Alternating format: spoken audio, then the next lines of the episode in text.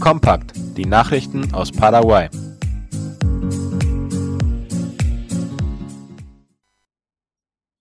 Unternehmen an der Grenze fordern staatliche Unterstützung. Trotz der kürzlich erfolgten Wiedereröffnung der Grenze zu Argentinien sind zahlreiche Unternehmen noch nicht in der Lage, ihre Verkaufszahlen zu steigern, wie das Wirtschaftsmagazin Cinco Dias schreibt. In einem Interview erklärte der Präsident der Handels-, Industrie- und Dienstleistungskammer von Encarnacion, Cassise Valentin Fernandez, dass zwar bereits ein Treuhandelkredit als Mittlung zur wirtschaftlichen Förderung von Grenzhändlern bereitgestellt wurde, dieser sei jedoch für konkrete Bereiche wie Gastronomie, Hotels, Tourismus und Veranstaltungen bestimmt und schließt laut Fernandes Unternehmen wie Schuhgeschäfte, Friseure und Bekleidungsgeschäfte nicht mit ein. Fernandes erklärte, dass es die Paraguayer sind, die nach Argentinien fahren, um ihre Einkäufe zu tätigen und nicht die Touristen aus dem Nachbarland, weshalb die lokalen Unternehmen im Grenzgebiet, die keine staatlichen Subventionen erhalten, momentan nur wenige Einnahmen verzeichnen können.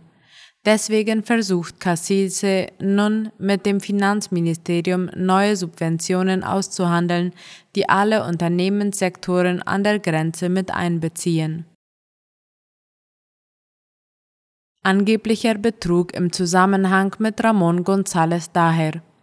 Die Staatsanwaltschaft hat gestern eine Razzia in sieben Häusern durchgeführt. Darüber berichtet die Zeitung ABC Color. Ausgesucht wurde dabei Luis Arza, der mutmaßliche Anführer eines angeblichen Betrugssystems, das mit dem verurteilten Ramon González daher in Verbindung gebracht wird. Es wird geschätzt, dass sie in den letzten sieben Jahren etwa neun Millionen Guaraníes umgesetzt haben. Die Staatsanwälte Osmar Legal, Liliana Alcaraz und Diego Arzamendia von der Spezialeinheit für Wirtschaftskriminalität haben gestern gleichzeitig die Wohnungen von Arsa, seinen Eltern und seinem Schwiegervater sowie zwei Büros durchsucht. Arsa war nach früheren Angaben seiner Frau aus dem Land geflohen, da er von dem verurteilten Ramon González daher Morddrohungen erhalten hatte. Dieser Vorwurf wird von daher bestritten. Laut ihm sucht er Arsa, weil dieser ihm 10 Millionen US-Dollar schuldet. Wie der Staatsanwalt legal sagte, befindet sich das Ehepaar Arsa wahrscheinlich schon seit längerer Zeit nicht mehr im Land. Demnächst werden Informationen von der Migrationsbehörde angefordert, worauf ein internationaler Suchbefehl erteilt werden könnte. Das letzte Golasso-Programm in diesem Jahr hat stattgefunden. Gestern hat laut IP Paraguay das letzte Golasso-Programm des Jahres 2021 im Viertel von San Francisco stattgefunden. Es haben Kinder an Freizeitsportaktivitäten mit Fußballtraining teilgenommen und T-Shirts und Bälle als Geschenke erhalten. Wie die Initiatorin des Programms, die First Lady Silvana Abdo, mitgeteilt hat, soll das Programm im nächsten Jahr fortgesetzt werden. Außerdem sollen Sportlehrer an alle Schulen vermittelt und neue Sportplätze im ganzen Land eingeweiht werden. Weiter hat Staatspräsident Abdo Benitez darauf hingewiesen, dass das Golasso-Programm auch im nächsten Jahr im ganzen Land unterwegs sein wird, um alle Kinder zu erreichen. Ziel ist es, sie über die Bedeutung von Sport, gesunder Ernährung und mehr körperlicher Betätigung anstelle des Fernsehens aufzuklären. Das Golasso-Programm ist eine Initiative des Büros der First Lady Silvana Abdo und wird gemeinsam mit dem Nationalen Sportsekretariat und dem paraguayischen Fußballverband entwickelt.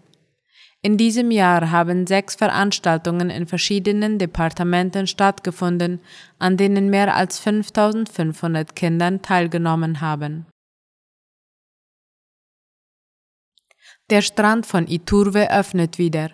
Der Strand von Iturbe öffnet diese Woche wieder für die Öffentlichkeit und es wird eine Künstlerausstellung veranstaltet, wie die Zeitung Ultima Hora meldet. Der Strand Monte Arena liegt wie gesagt im Bezirk Iturbe im Departement Guaira und zur Feier der Wiedereröffnung ist für heute Abend eine künstlerische Veranstaltung geplant, wo lokale Sänger und Musiker auftreten werden. Außerdem wird während der Veranstaltung die neue Beleuchtung offiziell eingeweiht. Der Strand von Iturbe ist einer der bekanntesten der Gegend. Seine Grün- und Sandflächen liegen am Ufer des Flusses Tebiquari. In José Fasardi ist eine freiwillige Feuerwehrwache gegründet worden. Wie das Ministerium für öffentliche Bauten und Kommunikation informiert, wurde das Grundstück, auf dem sich die Wache befindet, von der Stadtverwaltung José Fasardi zur Verfügung gestellt. Der Standort ist strategisch günstig gelegen, sodass die Feuerwehrleute die umliegenden Städtchen und Dörfer im Notfall schnell erreichen können.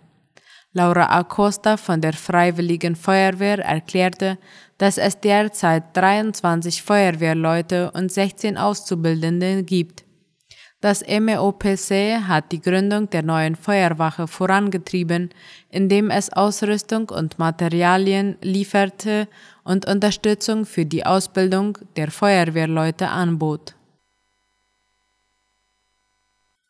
Unternehmen, die kein Weihnachtsgeld zahlen, müssen mit Geldstrafen rechnen.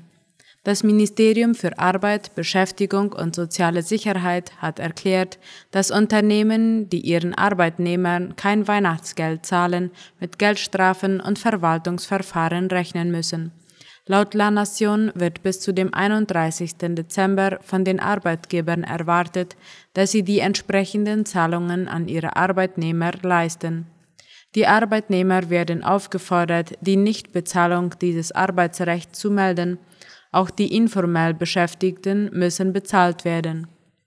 Die Direktorin für Arbeit, Karina Gomez, sagte, dass der 13. Lohn auch denjenigen gezahlt wird, die momentan suspendiert worden sind.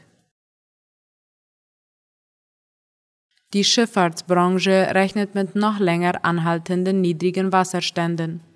Die Zentrale für Fluss- und Seeschifffahrt schätzt, dass aufgrund des charakteristischen Verhaltens der Zyklen mindestens zwei weitere Jahre mit niedrigen Flussständen zu rechnen sind.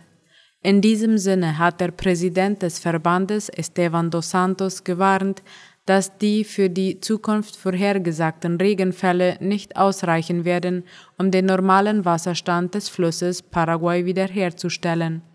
Dos Santos sagte, dass der Schifffahrtssektor aufgrund dieser Bedingungen seit einiger Zeit mit einer Auslastung von nur 50 Prozent arbeiten könne. Das Neueste aus aller Welt.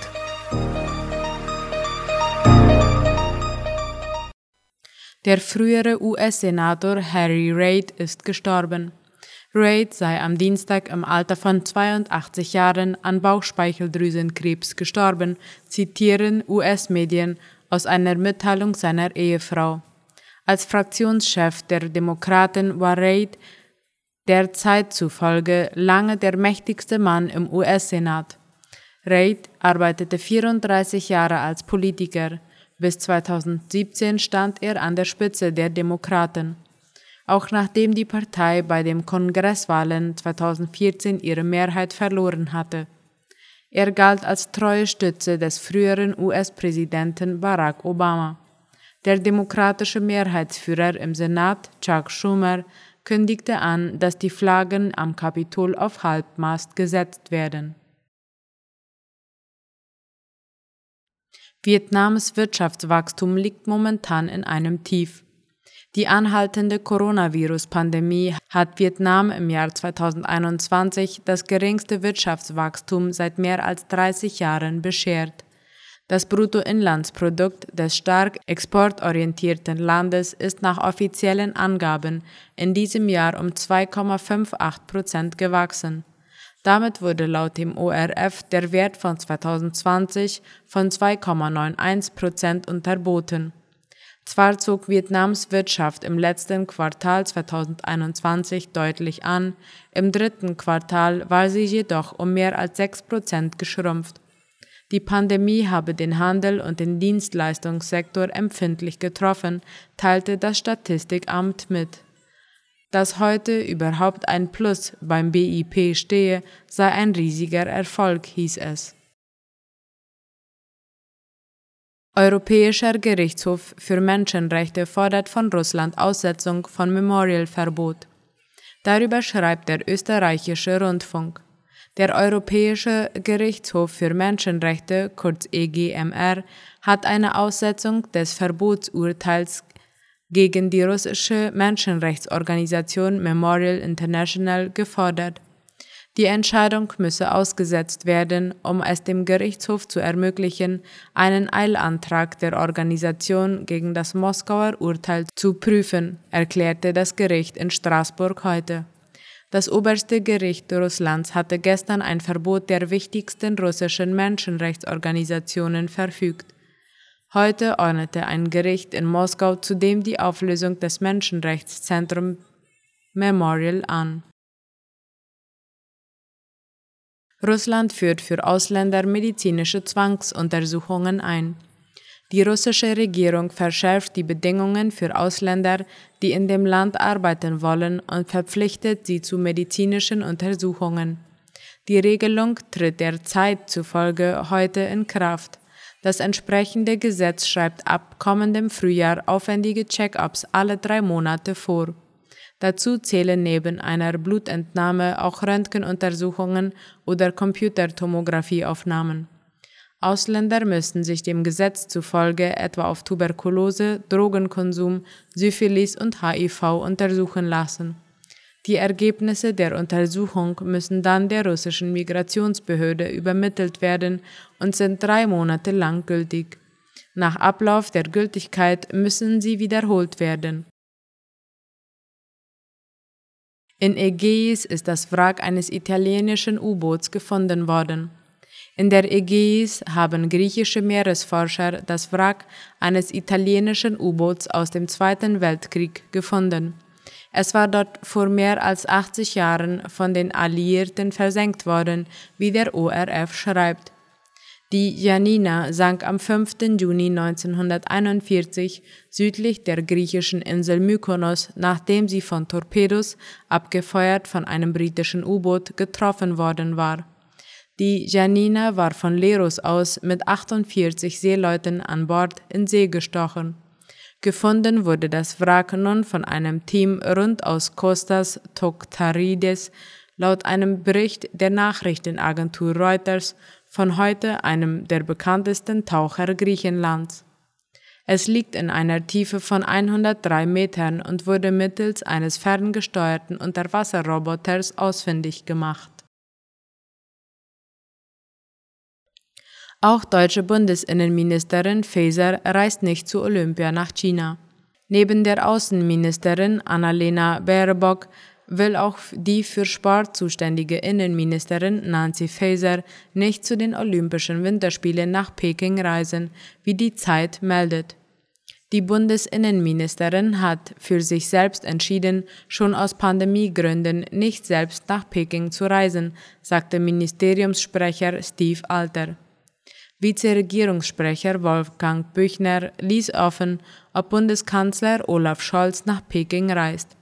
Es gebe noch Abstimmungen mit den EU-Partnern über eine Teilnahme an den Olympischen Spielen, hieß es.